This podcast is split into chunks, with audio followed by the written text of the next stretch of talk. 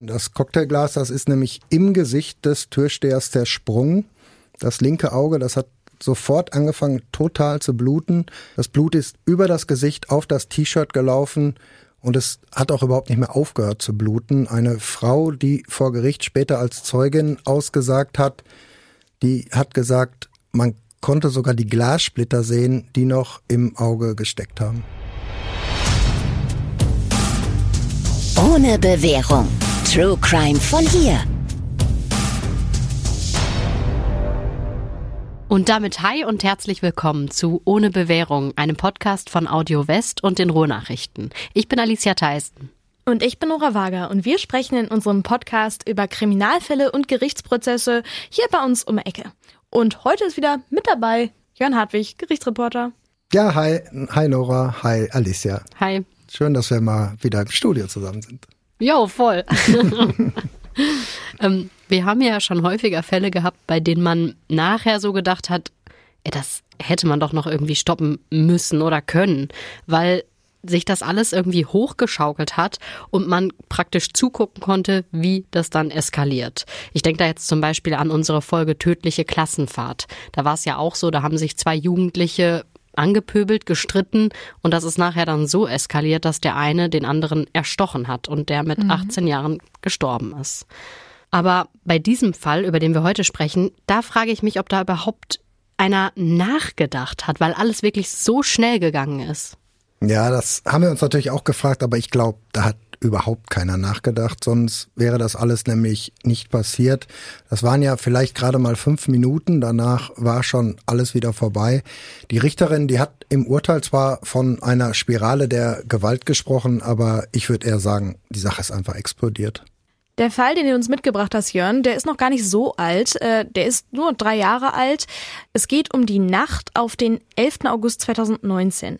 In dieser Nacht hat ein 48-jähriger Türsteher in einem Club in Haltern sein linkes Auge verloren, weil ihm ein damals 20-jähriger mit voller Wucht ein Cocktailglas ins Gesicht geschmissen hat. Vielleicht aus ein, zwei Meter Entfernung. Und dieser Gast, der ist dann im Mai 2020 am Essener Landgericht zu viereinhalb Jahren Jugendhaft verurteilt worden. Er musste also ins Gefängnis. Sein älterer Bruder, der auch mit angeklagt war, der hatte etwas mehr Glück. Er ist mit zwei Jahren Haft auf Bewährung davongekommen. Ja, obwohl der er selbst gar nicht mit so viel Milde gerechnet hatte damals. Die Staatsanwaltschaft, die hatte nämlich auch für ihn vier Jahre Haft beantragt. Und als dann das Urteil gesprochen worden ist am Essener Landgericht, da war er richtig überrascht. Ich weiß das noch, weil Bewährung hieß in seinem Fall ja auch, dass die Untersuchungshaft sofort vorbei ist. Er hat ja schon monatelang im Gefängnis gesessen damals, dass er wieder nach Hause kann. Ich weiß noch, er hat sogar gegrinst, so richtig breit. Das war aus seiner Sicht vielleicht verständlich, aber trotzdem eigentlich völlig daneben, weil der Fall an sich ja einfach völlig tragisch war.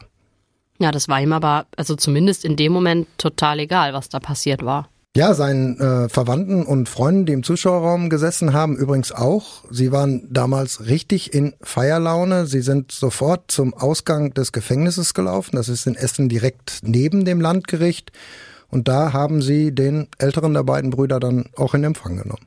Das muss ja auch einfach total beschissen für den Türsteher gewesen sein, oder? Also die einen feiern da und er sitzt da, hat ein Auge verloren und ist ja auch wirklich zusammengeschlagen worden. Und jetzt kommt einer der Täter, der ja auch nicht ganz unschuldig war, sonst wäre er nicht verurteilt worden, auf freien Fuß und geht wahrscheinlich erstmal schön feiern.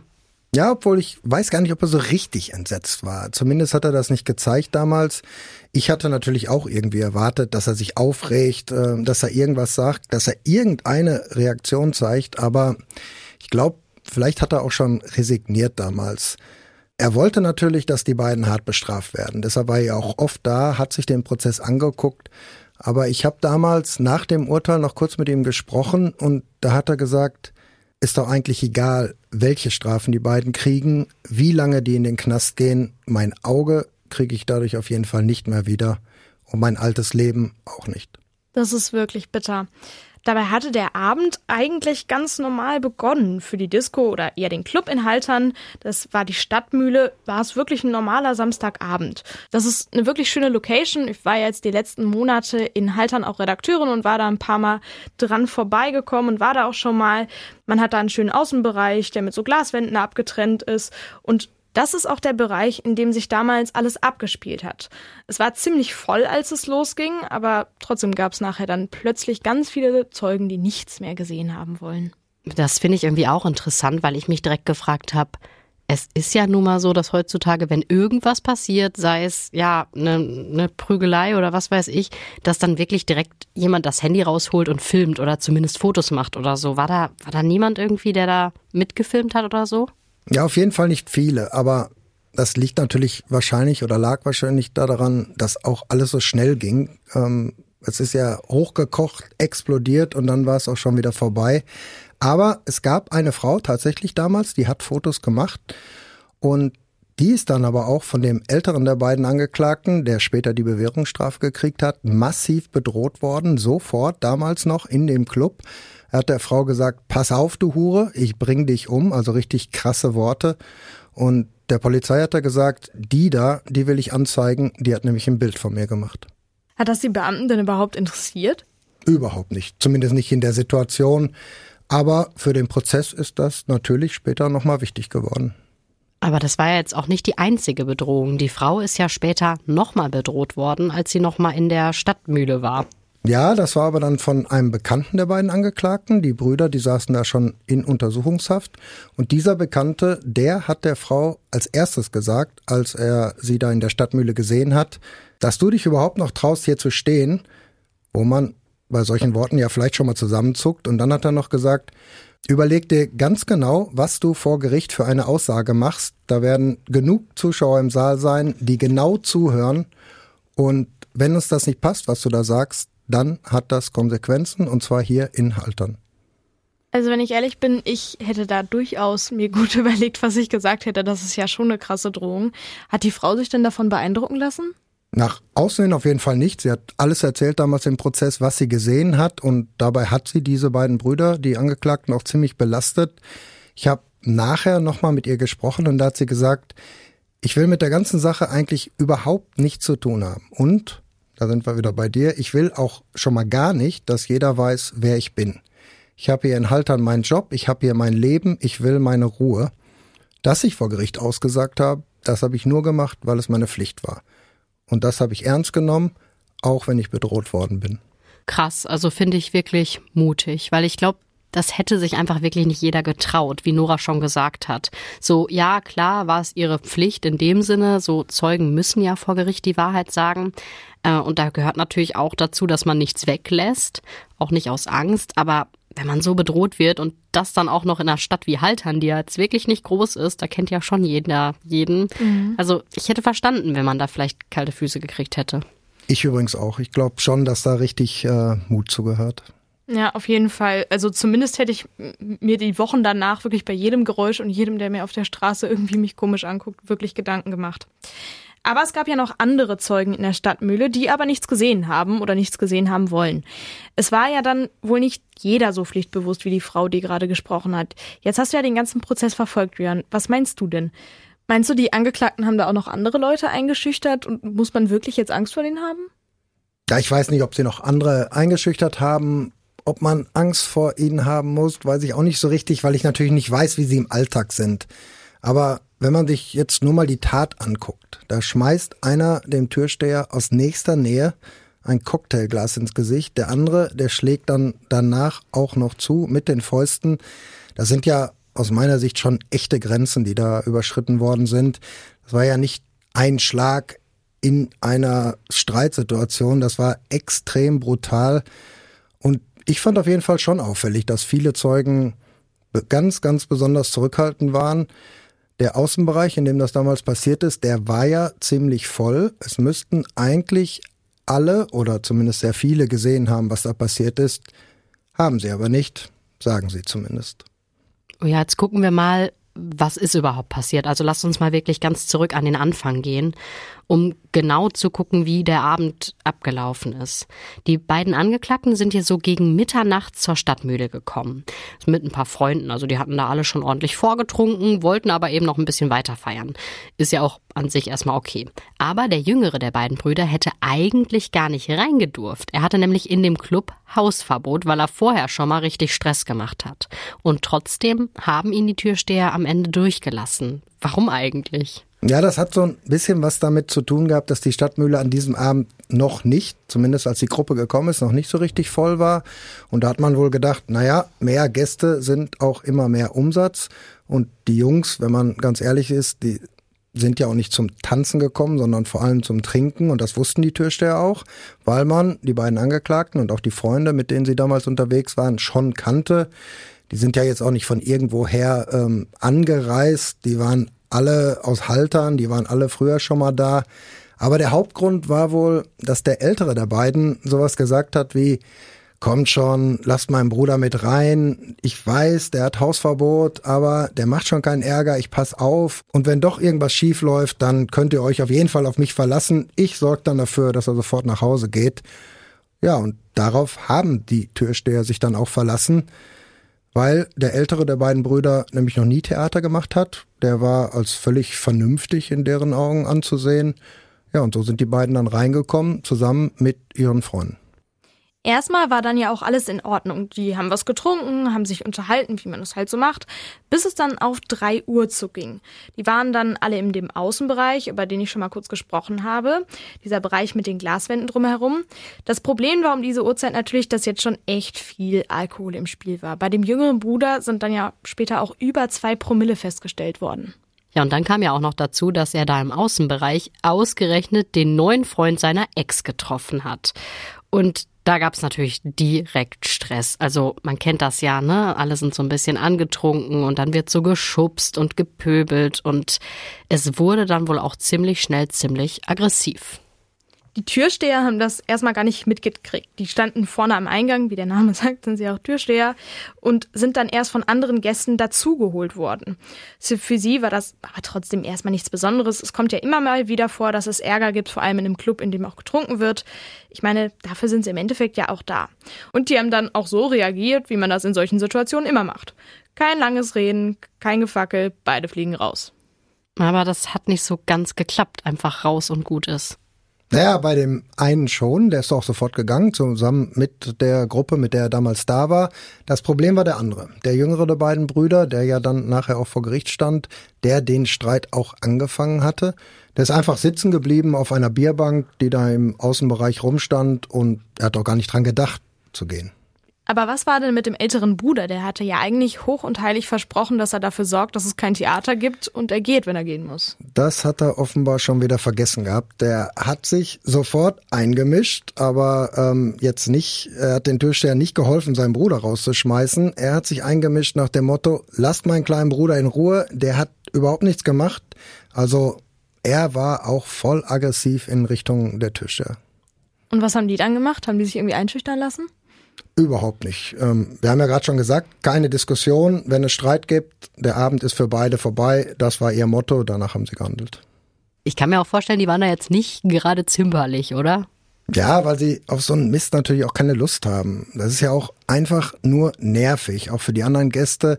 Einer der Verteidiger, der hat im Prozess gesagt, mein Mandant, der ist damals ziemlich rüde angegangen worden. Schöne Formulierung, ähm, ist so eine Formulierung für den Gerichtssaal. Tatsächlich ähm, hat einer der Türsteher zu dem 20-Jährigen, dem späteren Haupttäter, damals gesagt, ich will deine Scheißfresse hier nicht mehr sehen, raus jetzt. Aber ich kann auch irgendwie gut verstehen, dass die Türsteher total sauer waren. Sie hatten den 20-Jährigen ja eigentlich gar nicht reinlassen wollen, weil er ja schon Hausverbot hatte und früher für Ärger gesorgt hat. Und sie hatten sich ja nur von dem Bruder breitschlagen lassen, weil der versprochen hat, aufzupassen. Und jetzt war schon wieder Theater. Da kann man ja verstehen, dass die irgendwie einfach wirklich keinen Bock mehr hatten.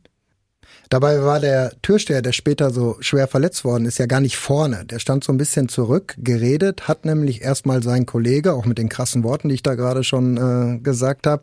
Aber das gehörte auch zur Taktik. Der eine geht hin, macht die Ansage, der andere bleibt ein bisschen auf Distanz, sichert ab und hilft halt nur, wenn es nötig wird. Ja, und trotzdem war er am Ende ja der, der alles abgekriegt hat. Ja, das hat damit zu tun, dass der ältere der beiden Brüder damals sofort auf den anderen Türsteher losgegangen ist, der vorne war und jetzt musste der später schwer Verletzte natürlich eingreifen. Er ist nach vorne, um seinen Kollegen zu helfen, aber dazu ist es eigentlich gar nicht mehr gekommen, weil jetzt der jüngere der beiden Brüder, der bis dahin noch auf dieser Bierbank gesessen hat, eine Flasche genommen hat, aufgestanden ist und damit dann zugeschlagen hat, und zwar von hinten auf den Kopf, auf den jüngeren Bruder, also der, der zugeschlagen hat, hatte in diesem Moment überhaupt keiner geachtet. Der war ja natürlich derjenige, der rausgeschmissen werden sollte, aber der saß ja noch und Ärger hat erstmal der andere gemacht. Also das heißt, der Türsteher, der später so schwer verletzt worden ist, der hat den Angriff gar nicht kommen sehen, weil der eine Bruder ja von hinten ihn mit der Flasche angegriffen hat, oder? Genau. Er hat ihn nicht kommen sehen und er hat vor allem auch überhaupt nicht damit gerechnet. Der Schlag, wie du gesagt hast, kam von hinten oder von der Seite und der hat aber sofort Wirkung gezeigt. Der Türsteher, der war sofort richtig benommen. Man kann man sich auch vorstellen, wenn man eine Flasche auf den Kopf kriegt, mit Wehren war da erstmal nichts mehr, obwohl der Türsteher, das muss man auch sagen, eine echte Kante war damals. 120 Kilo, ehemaliger Kampfsportler. Also eigentlich überlegt man sich da zweimal, ob man sich mit ihm anlegen will. Aber obwohl er jetzt was abbekommen hatte, ist der Kampf ja nur noch weiter eskaliert. Ja, weil der 20-Jährige das sofort ausgenutzt hat, dass der Türsteher benommen war. Er hat ihn in den Schwitzkasten genommen, hat ihn dann mit dem Kopf auf einen der Biertische geschlagen, da standen auch noch Gläser. Ja, und dann, als er ihn wieder losgelassen hat, dann kam das, was damals bei allen, die das gesehen haben und auch bei uns, äh, die das im Gerichtssaal gehört haben, für totales Entsetzen gesorgt hat. Der 20-Jährige, der hat ein Cocktailglas genommen, also so ein richtig stabiles Glas, und hat es dem Türsteher aus nächster Nähe mit voller Wucht ins Gesicht geworfen. Das Opfer hat später vor Gericht gesagt, der hat ausgeholt wie bei einem Baseballwurf. Da kann man sich schon, auch wenn das wirklich fies ist, vorstellen, was passiert, wenn jemand so ein Glas ins Gesicht kriegt. Das konnte auch sofort jeder sehen. Das Cocktailglas, das ist nämlich im Gesicht des Türstehers zersprungen. Das linke Auge, das hat sofort angefangen total zu bluten. Das Blut ist über das Gesicht auf das T-Shirt gelaufen und es hat auch überhaupt nicht mehr aufgehört zu bluten. Eine Frau, die vor Gericht später als Zeugin ausgesagt hat, die hat gesagt, man konnte sogar die Glassplitter sehen, die noch im Auge gesteckt haben. Oh, sorry. Also, oh, da bin ich echt, da bin ich raus. Ich finde das ganz, ganz, ganz schrecklich.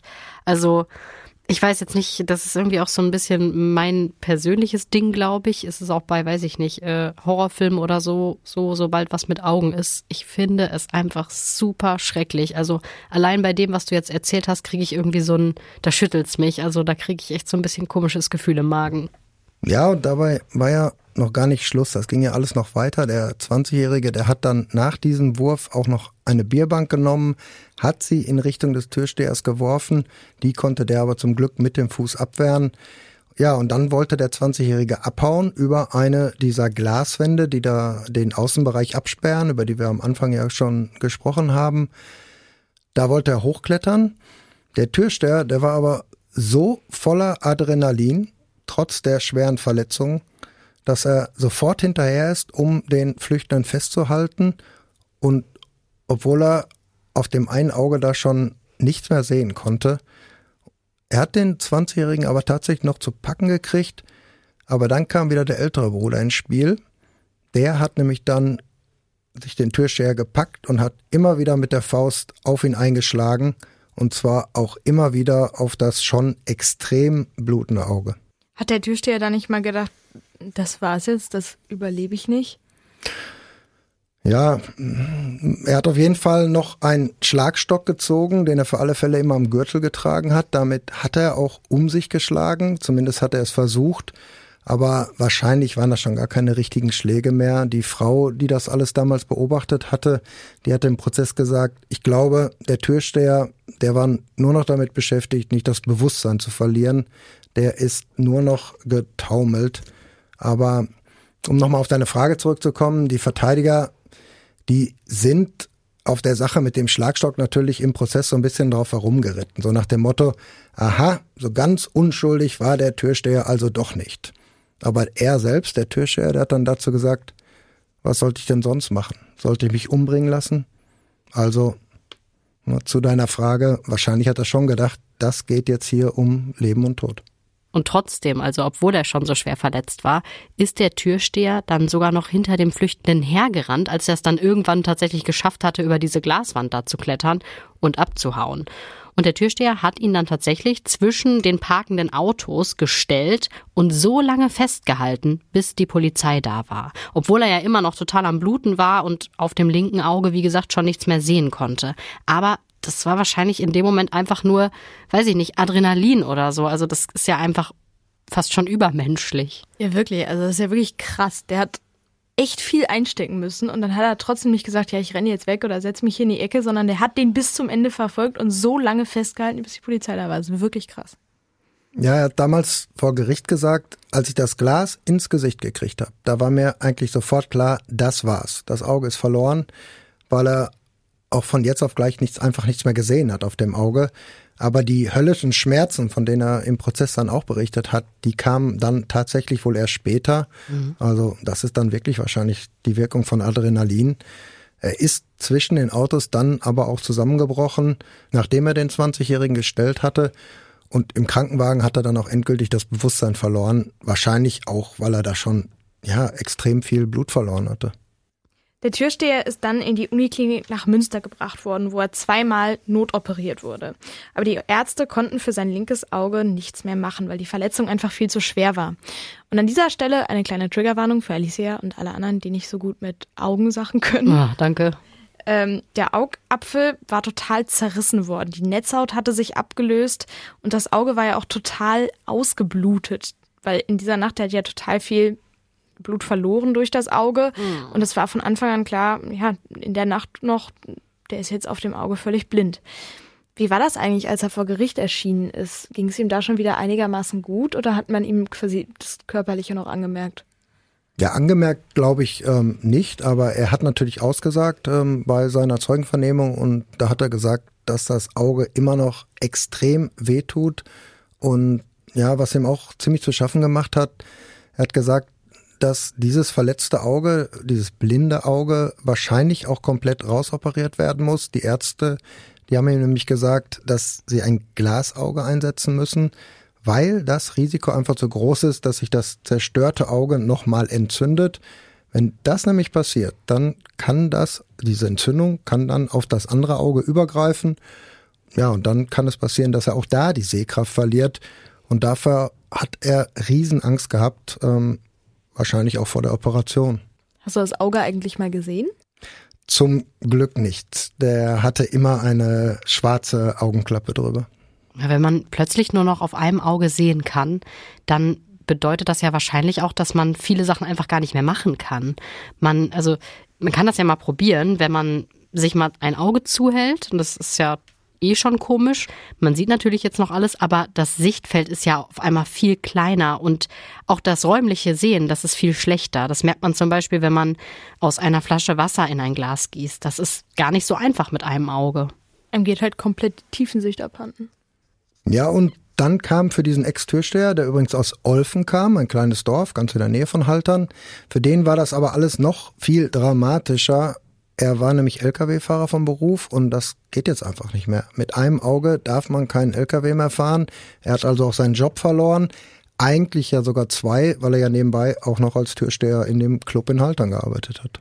Warum hat er das denn eigentlich gemacht? Also den Türsteherjob. Wenn man Lkw-Fahrer ist, hat man doch wahrscheinlich sowieso kaum Zeit. Und wenn man dann noch eine Partnerin hat, so wie der Olfner ja auch, ja, er hat so ein bisschen an die Zukunft gedacht. Den Türsteherjob, den hat er eigentlich nur gemacht, weil er sich kurz vorher eine Wohnung gekauft hatte. Dafür brauchte er ein bisschen mehr Geld, kann man sich auch vorstellen, für die Raten. Aber auch das ist jetzt alles weggebrochen. Im Prozess da hat der 48-Jährige gesagt, dass er die Wohnung wahrscheinlich nicht halten kann, weil er die Raten jetzt ohne Job, ohne Lkw fahren, ohne Türsteherjob einfach nicht mehr bezahlen kann. Ja, und dann kommt noch dazu, dass er bei der Freiwilligen Feuerwehr war. Und das war für ihn jetzt nicht nur so ein Hobby oder so, sondern wirklich eine große Leidenschaft. Da hat er auch wirklich große Einsatzfahrzeuge gefahren und das geht natürlich auch nicht mehr. Genau. Er ist jetzt heute zwar in der Ehrenabteilung der Feuerwehr, aber klar, das kann man sich ja vorstellen. Das ist natürlich nicht das Gleiche, wenn man vorher voll dabei war. Sein Anwalt Norbert Drees, der als sogenannter Nebenklagevertreter am Prozess beteiligt war, der hat dazu gesagt, mein Mandant, der steht Und das kann man sich auch vorstellen. Er hat gesagt, mein Mandant steht vor den Trümmern seiner Existenz. Lasst uns da mal kurz stoppen, weil wir hatten ja jetzt schon ein paar Mal Fälle, in denen Nebenklagevertreter dabei waren. Aber so richtig haben wir noch nie geklärt, was die eigentlich machen. In den Strafprozessen ist es ja meist so, dass sich fast alles nur um die Täter dreht. Die Strafprozessordnung gibt aber auch den Opfern die Möglichkeit, aktiv am Strafverfahren teilzunehmen. Die Opfer können sich als sogenannte Nebenkläger melden. Das Gericht entscheidet dann, ob die zugelassen werden. Das ist bei schweren Straftaten aber in der Regel so. Die Nebenkläger, also die Opfer, dürfen dann während des gesamten Prozesses dabei sein. Ein Fall, der ein gutes Beispiel ist, ist der Fall mit dem Apotheker aus Bottrop, der die Krebsmedikamente gestreckt oder falsch gemischt hat. Ähm, da waren ja ganz viele der betroffenen Frauen auch vor Gericht immer und jeden Tag dabei. Sie haben volles Fragerecht, Sie können die Akten lesen und Sie können auch Anträge stellen, wenn Sie zum Beispiel meinen, dass noch andere oder weitere Zeugen vernommen werden sollen. Sie dürfen am Ende auch plädieren und dabei zum Beispiel einen Antrag stellen, wie hoch die Strafe Ihrer Meinung nach ausfallen soll. Da sich ganz normale Menschen mit den ganzen Rechten und Pflichten aber in der Regel ja natürlich nicht auskennen, lassen sich die meisten Nebenkläger von Anwälten vertreten. Und das sind dann die sogenannten Nebenklagevertreter. Hast du schön erklärt. Ja. Gut, ähm, einmal zurück wieder zu unserem Fall und zum Prozess natürlich, weil mich natürlich interessiert, was haben die Angeklagten denn zu der ganzen Sache gesagt? Ja, das war schon ein bisschen krass, was sie gesagt haben, zumindest am Anfang, als der Prozess losgegangen ist. Ich fange mal mit dem Älteren an, der am Ende die zwei Jahre Haft auf Bewährung gekriegt hat. Er war nämlich auch der Erste, der vor Gericht geredet hat. Der hat damals natürlich sowas gesagt wie, es hätte nie so weit kommen dürfen, es tut mir unendlich leid, dass der Türsteher so schwer verletzt worden ist, aber er hat auch gesagt, ich selbst, ich habe damit nichts zu tun. Ich habe nur eingegriffen, um meinem Bruder zu helfen, und zwar in der Situation, als der Türsteher seinen Schlagstock ähm, herausgeholt hat, als mein Bruder angegriffen worden ist. Und als ich dann auch noch getroffen worden bin von dem Schlagstock, da habe ich mich gewehrt. Er hat damals im Prozess wörtlich gesagt, ich fühle mich hier als Angegriffener und nicht als Angreifer. Wow, das ist natürlich hart. Also wahrscheinlich auch hart für diesen Türsteher zu hören. Aber nachher hat der ältere Bruder dann doch noch ja, ein bisschen die Kurve gekriegt und zumindest schon mal 1000 Euro Schmerzensgeld gezahlt an den Türsteher.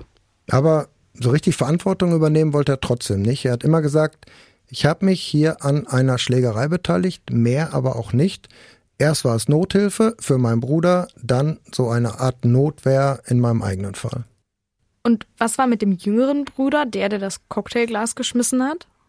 Ja, der hat natürlich auch so angefangen, dass ihm alles leid tut und äh, dass er so eine schwere Verletzung nicht mal seinen schlimmsten Feinden, das waren seine Worte damals, wünschen würde.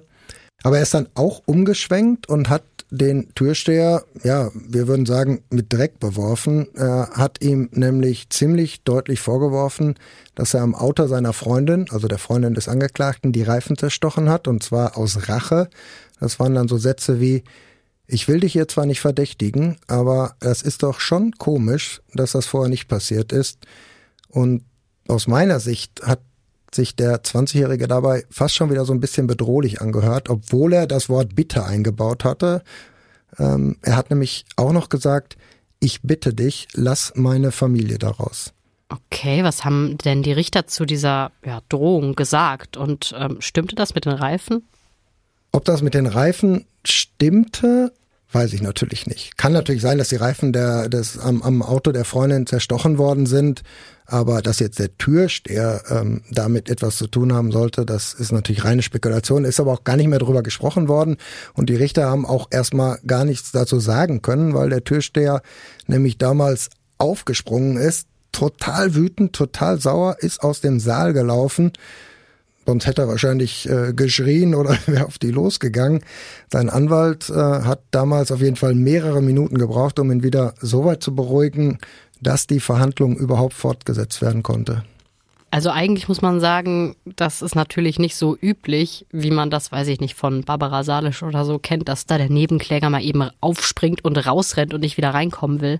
Aber ich kann ihn einfach, muss ich ganz, ganz ehrlich sagen, ich kann es total verstehen. Also da dann die Beherrschung zu behalten, wenn du dann noch wirklich Vorwürfe an den Latz geballert kriegst, sorry, da, ich glaube, das ist einfach nur menschlich, wie er sich da verhalten hat. Und das war ja auch nicht die erste Drohung, die da gefallen ist. Bei der Zeugin, die das Foto gemacht hat, war es ja auch schon so. Hat man da nicht mal ein komisches Gefühl im Prozess? Also da war ja jetzt keiner, der so richtig Reue gezeigt hat und die waren alle ordentlich emotional aufgeladen. Hast du nicht irgendwie mal Angst, dass da was passieren kann oder irgendwie auf die Zuschauerplätze stürmt? Also ich sage ja immer, Gerichtssäle sind so mit die sichersten Orte, die es überhaupt gibt. Und das galt natürlich auch für diesen Prozess. Die beiden Angeklagten, die saßen ja beide in U-Haft. Das heißt, es waren immer Wachtmeister im Saal, die aufgepasst haben natürlich auch. Und außerdem stand damals vor dem Saal noch eine zweite Sicherheitsschleuse. Das ist wirklich ungewöhnlich. Da ist dann jeder Zuschauer noch ein zweites Mal auf Waffen kontrolliert worden. Das erste Mal wird man ja schon kontrolliert, wenn man ins Gerichtsgebäude kommt. Außerdem musste jeder seinen Ausweis vorzeigen, der dann auch kopiert worden ist. Das heißt, da an dieser zweiten Sicherheitsschleuse, da stand auch nochmal Wachtmeister. Und wer keinen Ausweis hatte, der kam auch nicht rein. Ja, und am Ende ist ja dann auch nichts passiert. Und sogar der jüngere der beiden Brüder war mit seinem Urteil zufrieden, obwohl er zu viereinhalb Jahren Jugendhaft verurteilt worden ist. War der eigentlich äh, früher schon so aggressiv? Es gibt auf jeden Fall Vorstrafen, auch wegen Gewalt. Ein Sozialarbeiter, der sich so ein bisschen mit dem familiären Hintergrund beschäftigt hat, der hat den damals 20-Jährigen übrigens so beschrieben im Prozess, fand ich auch ganz interessant. Der hat gesagt, unter Einfluss von Alkohol und Drogen ist er einfach unberechenbar. Hat er eigentlich gearbeitet? Normalerweise gibt einem sowas ja immer ein bisschen Struktur, Stabilität. Naja, also zur Tatzeit auf jeden Fall nicht. Er hat eigentlich gar nichts gemacht, außer ins äh, Fitnessstudio zu gehen. Da hat der Sozialarbeiter auch was zu gesagt, wo wir tatsächlich sogar so ein bisschen schmunzeln mussten. Er hat nämlich gesagt, dieser Angeklagte, der hat sich hundertprozentig auf seine Mama verlassen. Die hat nämlich gekocht, die hat gewaschen und die hat ihn auch äh, finanziell unterstützt. Und wie war das mit dem älteren Bruder? Der war komplett anders. Keine Vorstrafen, immer gearbeitet, bis zu seiner Festnahme beim Straßenbau beschäftigt. Umso unglaublicher ist es ja eigentlich auch, dass er sich auch so brutal an dieser Sache beteiligt hat. Die Richter, die haben am Ende ja klar festgestellt, dass er gezielt mit der Faust auf den Türsteher eingeschlagen hat, als der schon blutüberströmt war und dass er auch direkt auf das schon ja, zerstörte Auge geschlagen hat. Ah, aber Sie haben auch gesagt, das Auge, das war zu diesem Zeitpunkt schon verloren. Also die schweren Verletzungen konnten dem älteren der beiden Brüder nicht angelastet werden. Und deshalb hat er ja auch nur in Anführungszeichen zwei Jahre auf Bewährung bekommen. Genau. Trotzdem gehört ja schon einiges dazu, jemandem ins Gesicht zu schlagen, wenn da praktisch nur noch Blut ist und aus einem Auge auch immer mehr Blut kommt und da Glassplitter zu sehen sind. Die Angeklagten waren ja wahrscheinlich auch selbst voller Blut, also Blut von ihrem Opfer. Waren sie auch. Die Richterin Ute Postert, die den Prozess damals geleitet hat am Essener Landgericht, die hat im Urteil deshalb ja auch von einer ganz schäbigen Tat gesprochen und damit meinte sie beide Angeklagte, nicht nur den einen. Sie meinte den Jüngeren und den Älteren und sie hat auch was zu den Erklärungen gesagt, die die Angeklagten im Prozess abgegeben haben, über die wir ja vorhin auch schon gesprochen haben. Sie hat nämlich gesagt, die beiden, die haben zwar versucht, sich zu entschuldigen, aber so richtig funktioniert hat das nicht. Ursprünglich hat die Staatsanwaltschaft die Tat ja als versuchten Totschlag angeklagt, aber das ist am Ende ja nicht dabei rumgekommen. Warum eigentlich nicht? Die Richter, die haben gesagt, dass die beiden Brüder gerade noch rechtzeitig aufgehört haben, und zwar als das Opfer noch stand. Deshalb mussten sie nicht unbedingt ähm, davon ausgehen, dass sie jetzt schon alles getan haben, um den Türsteher umzubringen. Und ähm, sie mussten auch nicht unbedingt damit rechnen, dass er jetzt sterben könnte. Das heißt dann juristisch, das war ein Rücktritt vom Versuch. Die beiden, die sind aber dann wegen gefährlicher Körperverletzung verurteilt worden und der Jüngere auch noch wegen schwerer Körperverletzung. Das kommt ziemlich selten vor, ähm, vor Gericht. Wegen schwerer Körperverletzung wird man nämlich eigentlich immer nur dann verurteilt, wenn ein Opfer wirklich bleibende Schäden davonträgt. Aber das war ja hier eindeutig der Fall. Der Olfner, der wird auf dem linken Auge ja nie wieder sehen können. Finde ich interessant, wusste ich nicht. Ich finde irgendwie gefährliche Körperverletzung klingt schlimmer als schwere Körperverletzung. Ja, finde ich auch. Gefährlich hat immer so was Bedrohliches an sich.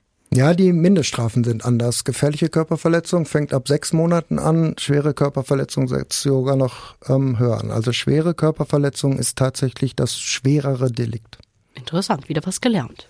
Das hat man eben nur, wenn man Gerichtsreporter im Podcast hat. Wir hatten ganz am Anfang ja mal erwähnt, dass der ältere der beiden Brüder während des Prozesses schon 1000 Euro Schmerzensgeld gezahlt hat. Aber das kann ja jetzt nicht alles gewesen sein dafür, dass sie das Leben von einem Typen ruiniert haben. War es aber auch nicht. Ähm, es gab noch einen zweiten Prozess, bei dem es dann wirklich nur um diese Frage ging, ums Schmerzensgeld.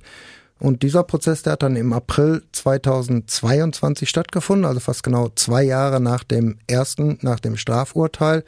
Und da hat man sich dann geeinigt auf insgesamt 65.000 Euro Schmerzensgeld. Das klingt schon deutlich besser. Äh, wo sollen denn die Angeklagten das Geld hernehmen? Weil ehrlich gesagt, der eine arbeitet nicht. Also es klang jetzt so ein bisschen so, als wäre das eine Summe, die die nicht mal eben aufbringen könnten. Ja, das haben wir uns natürlich alle gefragt, aber die Richter, die haben da noch so eine kleine Sache eingebaut, natürlich mit Zustimmung aller. Die haben nämlich gesagt, wenn in fünf Monaten 40.000 Euro gezahlt werden, dann ist die Sache erledigt. Das wären dann zwar 25.000 Euro weniger, als eigentlich ähm, vereinbart worden sind, aber zumindest hätte der Türsteher dann sein Geld und die anderen müssten nicht so viel bezahlen. Also so eine Win-Win-Situation immerhin besser, die 40.000, als ein Titel, den man sich dann an die Wand nageln kann. Hat's denn geklappt? Ja, ähm, hätte ich auch nicht gedacht. Hat geklappt. Ich habe ähm, jetzt vor kurzem nochmal, bevor wir uns hier getroffen haben zur Aufzeichnung, nochmal mit dem ähm, einem der damaligen Verteidiger gesprochen, mit Jens Tuschow. Das war der, der Verteidiger des älteren Bruders, der die Bewährungsstrafe bekommen hat. Und der hat mir gesagt, dass sein Mandant, als er damals aus der Haft gekommen ist, sofort wieder angefangen hat zu arbeiten. Wo er das Geld jetzt genau her hatte, weiß ich nicht. Möglicherweise hat er einen Kredit aufgenommen, um die 40.000 Euro zu bezahlen. Er hat sie auf jeden Fall ähm, bezahlt, obwohl er selbst ja, wie du gerade schon gesagt hast, mit den schweren Verletzungen gar nichts zu tun hat, ähm, weil er ja nicht derjenige war, der das Glas geschmissen hat. Und der jüngere Bruder, ist der jetzt noch im Gefängnis oder ist der langsam raus? Nein, der ist auch schon wieder auf freiem Fuß. Er hat zwei Drittel der Haft abgesessen. Danach wird man dann ja bei guter Führung in der Regel auch entlassen. Was er jetzt macht, weiß ich aber nicht. Ich habe mal gehört, dass er im Gefängnis eine Ausbildung gemacht hat, aber ähm, da weiß ich wirklich nicht, ob das stimmt. Und äh, der ehemalige Türsteher? Ja, der war bei dem ähm, Schmerzensgeldprozess auch dabei. Und ähm, mir wurde gesagt, er hatte fast ein paar Tränen im Gesicht, als er gehört hat, dass er jetzt zumindest ähm, ein bisschen Schmerzensgeld kriegt. Diese 40.000, die er dann auch gekriegt hat. Es klingt jetzt so doof, aber ich bin echt ein bisschen erleichtert, dass er überhaupt noch dieses Schmerzensgeld bekommen hat. Also es hätte ja ganz anders ausgehen können. Aber es ist halt irgendwie wirklich ein schwacher Trost. Also ich muss das sagen, mich nimmt diese Folge total mit, weil das ist einfach so ein weiß ich nicht, ich stelle mir diesen Türsteher halt einfach vor, der arbeitet da zwei Jobs, damit er sich seine Wohnung finanzieren kann, nachts auch noch, ne, als Lkw-Fahrer auch schon hart.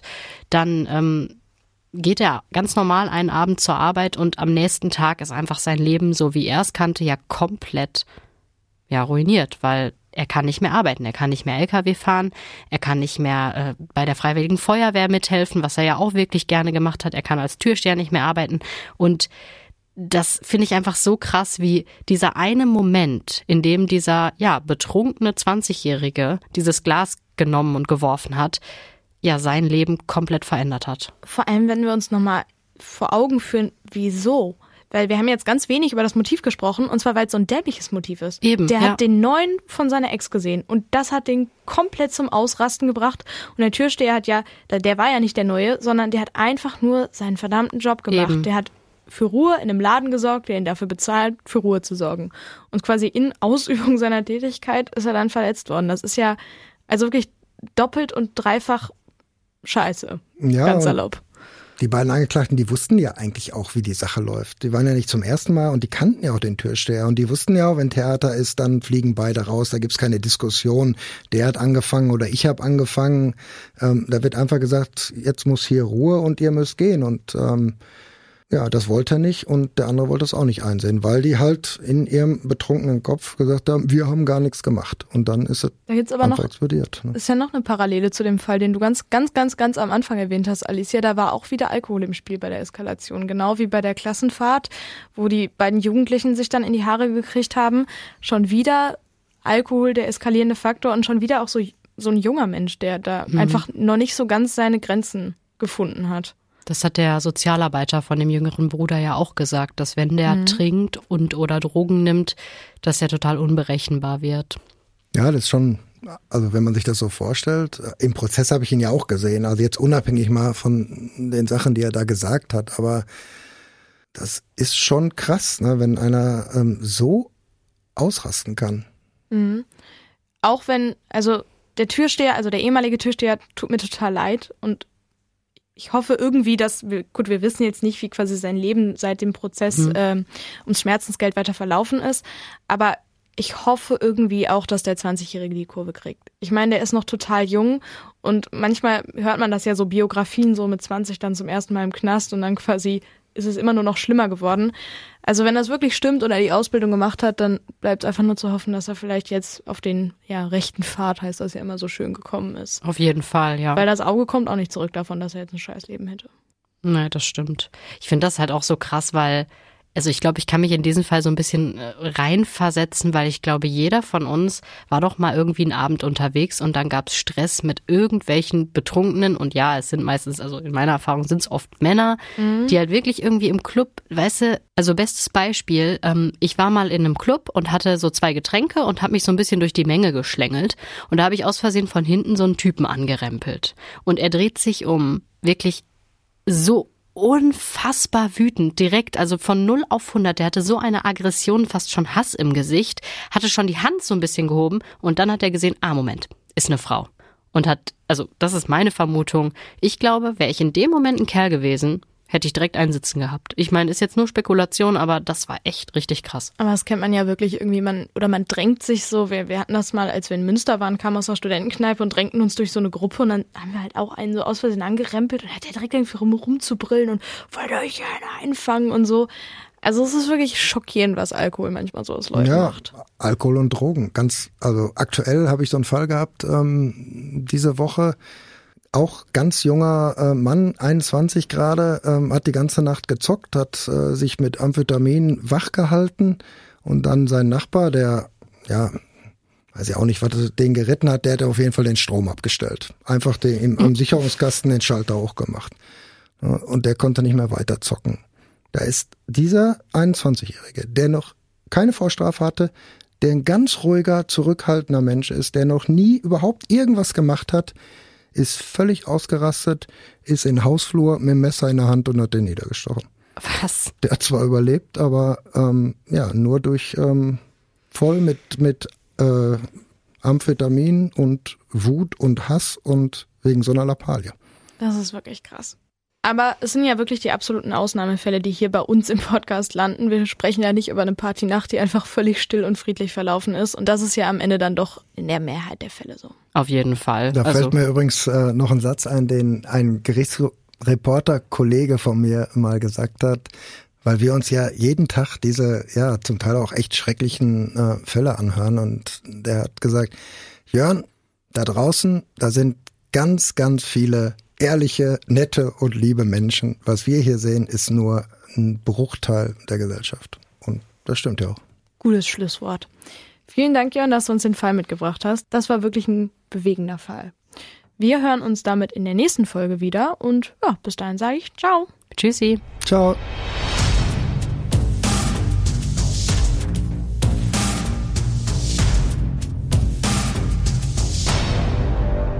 Und wenn ihr Feedback habt oder den Podcast bewerten wollt, dann könnt ihr das gerne auf allen möglichen Podcast-Plattformen machen. Da sind wir überall vertreten und freuen uns über ganz viele Sterne und positives Feedback, aber auch konstruktive Kritik. Und Ihr könnt uns auch auf Instagram folgen. Da gibt es dann ganz, ja, nochmal Sondercontent von Behind the Scenes oder auch von unseren Aufnahmeterminen. Das ist immer ziemlich spannend.